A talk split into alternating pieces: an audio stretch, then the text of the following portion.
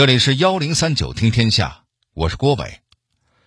话说，在二零一五年七月的最后一天，关于第二十四届冬奥会举办城市的投票正在马来西亚吉隆坡进行，现场的情况正在通过直播传回国内。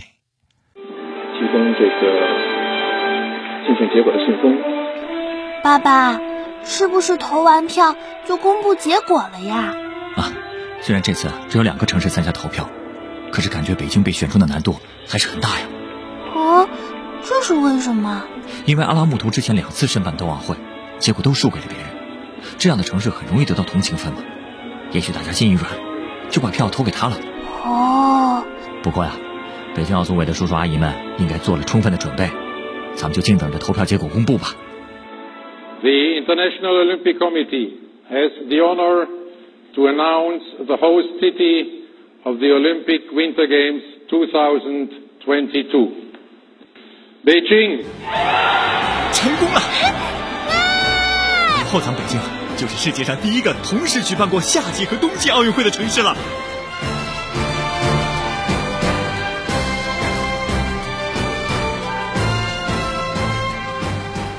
上一期咱们聊到过。和大家伙熟知的夏季奥运会相比，这冬奥会的历史其实并不长。而如果再说起中国参加冬奥会的时间，那可能就再要打个折扣了。前前后后算起来，统共不过四十来年。时间虽然不久，但咱中国可是在这几十年间完成了从比赛排名垫底到成功获选主办方的巨大逆袭。放眼全球，可没几个国家有这样的实力。那么，这期间究竟都发生过哪些故事呢？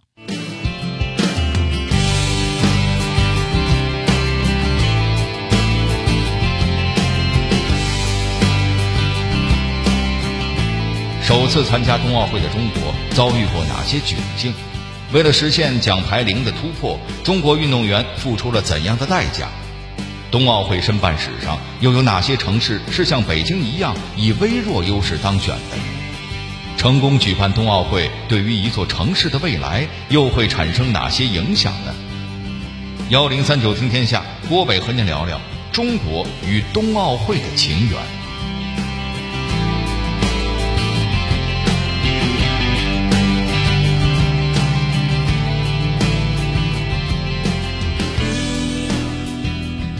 咱们中国代表团第一次参加冬奥会，可以追溯到一九八零年的第十三届冬奥会。可能有些朋友知道，其实那会儿中国才刚刚恢复在国际奥委会的合法席位。为什么说是恢复呢？原来早在上世纪二十年代，国际奥委会就承认了中国奥委会的地位。在此之后，中国也确实参加过奥运会，甚至想过要竞争申办城市。可还没等咱们准备好，就有人跑来搅和了。这位好事人呢？您也不陌生，就是咱们之前提到的被希特勒营造的假象忽悠的五迷三道的国际奥委会主席布伦代奇。在这位老哥的神操作下，台湾赫然以中华民国的名义列入到了各国奥委会的名单当中。这一举动彻底激怒了国人，中华人民共和国因此正式宣布与国际奥委会一刀两断，而这一断。就是整整二十一年。后来，随着中华人民共和国在国际上的影响力与日俱增，才终于凭本事让国际奥委会再次承认了中华人民共和国的合法席位。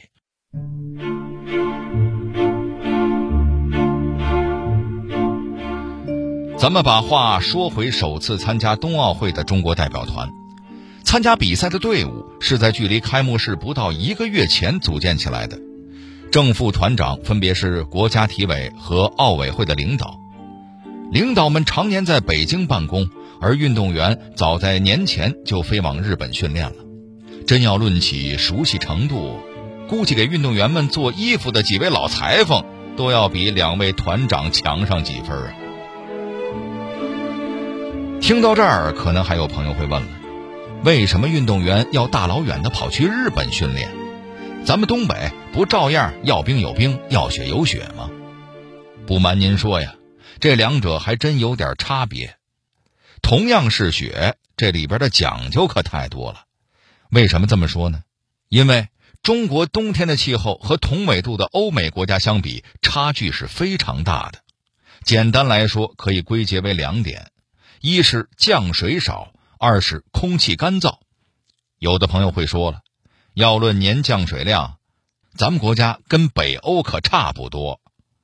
但您要知道啊，人家那儿到了冬天降水也是很丰沛的，可是咱们东北的降水量却是夏天多，冬天少，这也就导致了咱们这儿的雪含水量低，雪量小。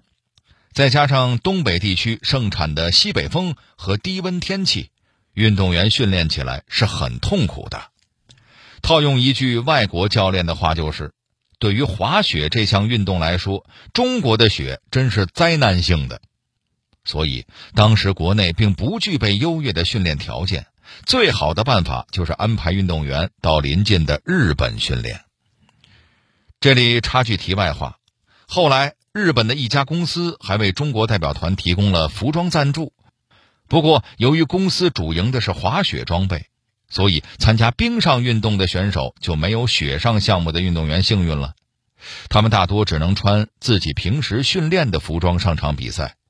更为遗憾的是，不知道是不是准备时间仓促，又或者是参赛经验不足的原因，首次参加冬奥会的代表团服装竟然没有印上五星红旗。最后只能在胸前挂上国徽，代表身份。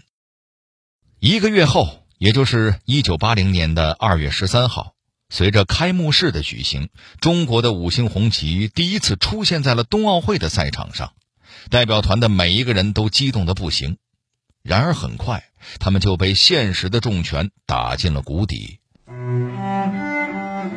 按理说。这次参赛的中国队员不是久经沙场的国手，就是屡破纪录的全国冠军。可是到了奥运会的赛场上，却通通遭到了世界级选手的无情碾压。就说参加滑雪的九名运动员吧，他们几乎都是各个项目的最后一名，并且和冠军的成绩相比，简直可以用天壤之别来形容。在竞速赛中，时间相差最多的超过了一分钟。在团体接力赛上，中国比倒数第二名的队伍还慢了至少十五分钟。另一边的冰上项目虽然稍微乐观一些，但也很难与对手抗衡。最终，我国参与的十八个单项比赛，无一人进入前六名。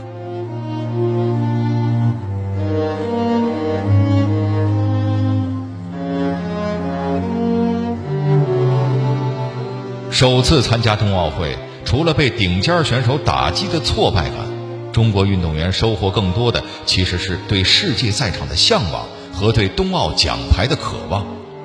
到如今，我国冬奥健儿已经获得了六十二块奖牌。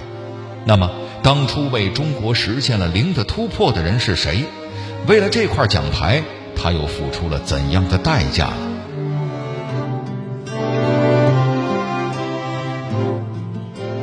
一九六四年。在吉林长春的一个普通的军人家庭，一个小女孩咕咕坠地了，家人为她取名叶乔波。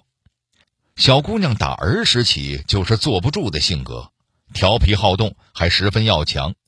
这要强劲儿不体现在别处，就是和小伙伴玩的时候，甭管是跑步还是爬树，她永远都能拿第一名。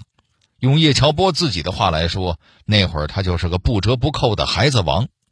但是换个角度想想，这小姑娘的运动细胞真是打一生下来就杠杠的。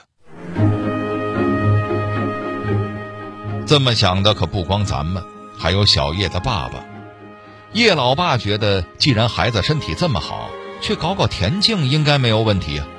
于是就把他送到了体校的教练员跟前儿。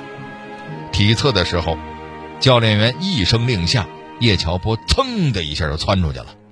眼看着跑得飞快的小叶同学，教练却连连摇头，忍不住吐槽：“他说，你那跑步动作太寒碜了，就像滑冰一样。”得，田径是考不上了，但教练员的话也给父女俩提了个醒儿：这滑冰队不也在挑人呢吗？咱可以上那儿试试啊！滑冰教练选拔就一个标准，谁快选谁。叶乔波听到后，再一次拼命地滑了出去。快到终点，才想起来自己没学过怎么刹车，结果一脑门子撞进雪墙里去了。全场哄堂大笑啊！教练们也是一边乐一边夸小姑娘有拼劲儿，肯定是个练滑冰的好苗子呀。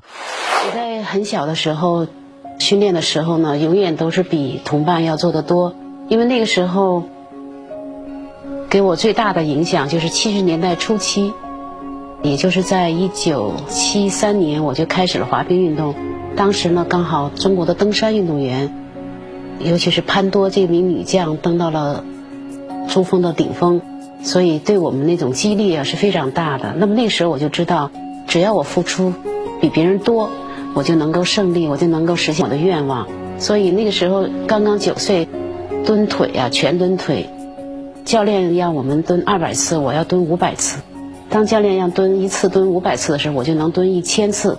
然后我的那个汗滴呢，正好在我的脚下呢，有有一滩的汗，永远都要比别人多。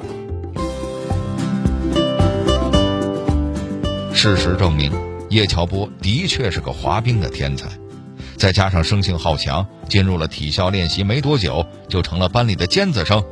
十二岁便被八一滑冰队选中，成为了专业运动员。要知道，那会儿能进八一队，就算是入了伍，抱上了家家羡慕的铁饭碗。对于一个稚气未脱的小姑娘来说，可是不得了。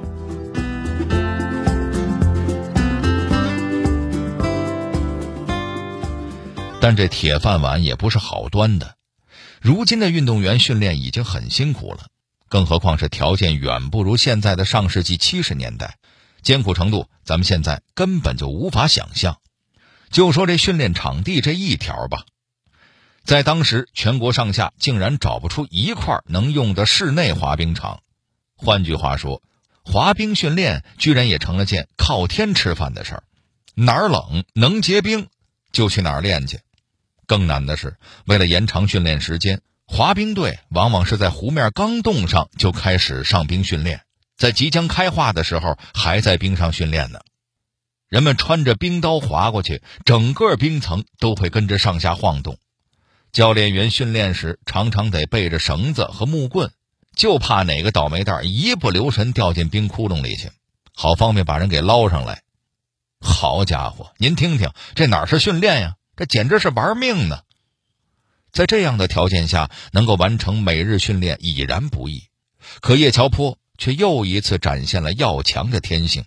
他主动要求加练，人家滑一百圈就能休息，他准要滑个两百圈。其他人早晨六点起床，而他常常四点多就起来了。如此日复一日，叶乔波很快就开始在国内的各大比赛当中崭露头角，并顺利入选国家队。不久后，又在世界锦标赛上摘得了五百米速滑的冠军。要知道，这是中国第一个速滑世界冠军。于是，人们又开始期待起第二年的冬奥会了。自从一九八零年以后，已经过去了整整十二年了，中国队依然毫无斩获。很多人将希望寄托在了叶乔波身上。当然，叶乔波最后没让大家失望。但也留下了他终身难平的遗憾。那年的冬奥会上，到底发生了什么呢？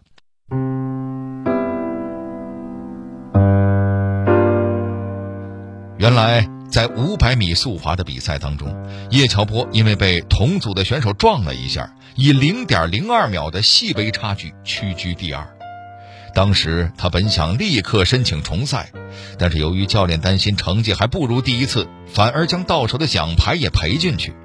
就这样，叶乔波最终站在了银牌的领奖台上。而在之后的一千米决赛上，他同样以微弱的差距落败，与冠军失之交臂，最终只能带着两枚银牌返回祖国。这一次的失利让叶乔波暗下决心。下一届冬奥会，他一定要夺回属于他的冠军。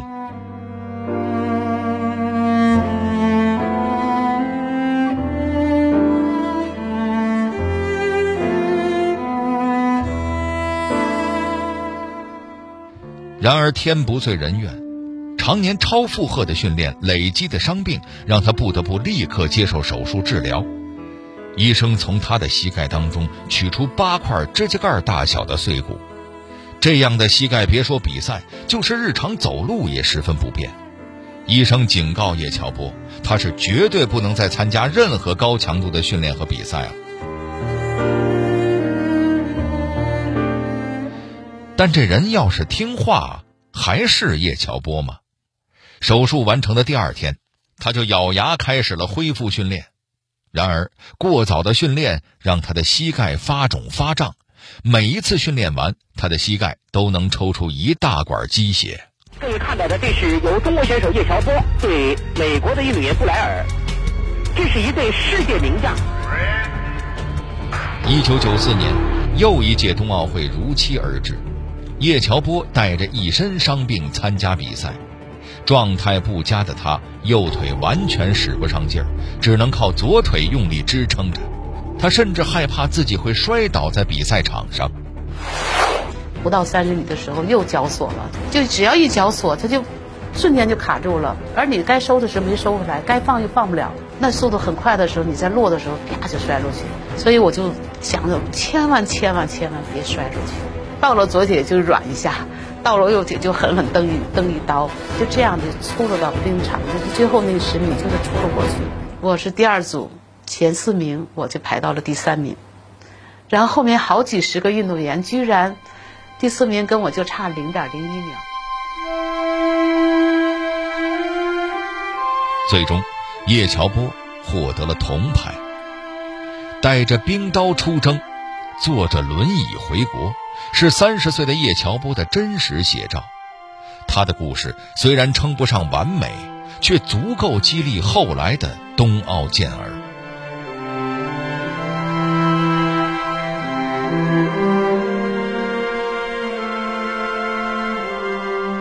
从那以后，中国从垫底的小透明，逐渐成为了奖牌榜上的亚洲老大，这为北京申办冬奥会增添了底气。也最终让我们赢得了举办资格。其实，在历史上还有一些城市同样是以微弱的优势获得了举办冬奥会的资格，他们都是哪儿呢？成功举办冬奥会对于他们的未来又产生了怎样的影响呢？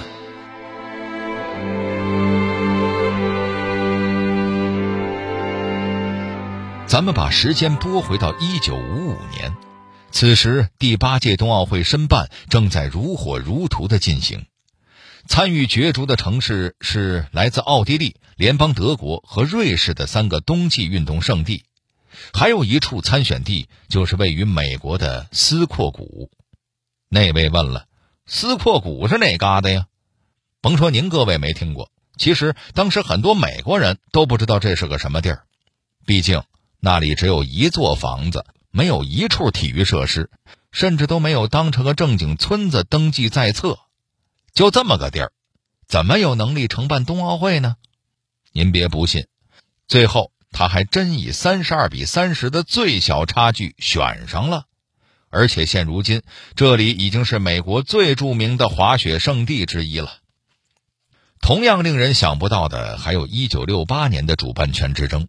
原本在第二轮还领先的加拿大城市，在最后以二十四比二十七败给了法国一座只有几千人的小镇格勒诺布尔，而且由于海拔较低，这里只能举行冰上项目，其他运动必须要分散到室外的雪场举行。然而，这并不妨碍格勒诺布尔发展冬季项目。如今，这里已经是火爆的冰雪运动爱好者的聚集地了。第三次类似的情况发生在第十四届冬奥会选址投票，有着丰富经验的日本札幌原本一度领先，却在最后一轮复刻了加拿大兄弟的倒霉命运，以三十六比三十九将主办权输给了萨拉热窝。而到了二零一五年，北京以四十四比四十淘汰阿拉木图。对于冬奥主办权的竞争，从来都是非常激烈。很多时候，只是一两票的偏差，就足以让命运的天平发生倾斜，使未来的发展格局也随之发生改变。纵观冬奥会的申办史，其实，国际奥委会做出的每一次投票，似乎都是对冬季奥林匹克运动会可能性的探索和尝试，而这样的尝试也会对举办城市的未来产生强大的正向推力。斯阔谷的选择让世人看到了梦想的力量，即使是一个人烟荒芜的村庄，也能在冬季运动普及后变得人声鼎沸。格勒诺布尔则是主办方第一次尝试将冬奥项目分散举行，而萨拉热窝的成功，让世人看到社会主义国家也可以成功举办大型赛事，这也意味着冬奥会不再被欧美资本主义国家垄断。如今的北京冬奥会，也是基于过去无数经验选择和积累的成果。它既包含着对传统的尊重，又充满了对未来可能的探索。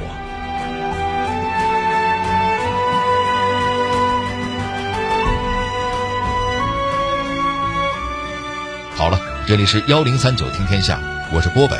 最后，我代表节目编辑庞雨佳、程涵，小剧场配音赵一彤、陈光，感谢您的收听，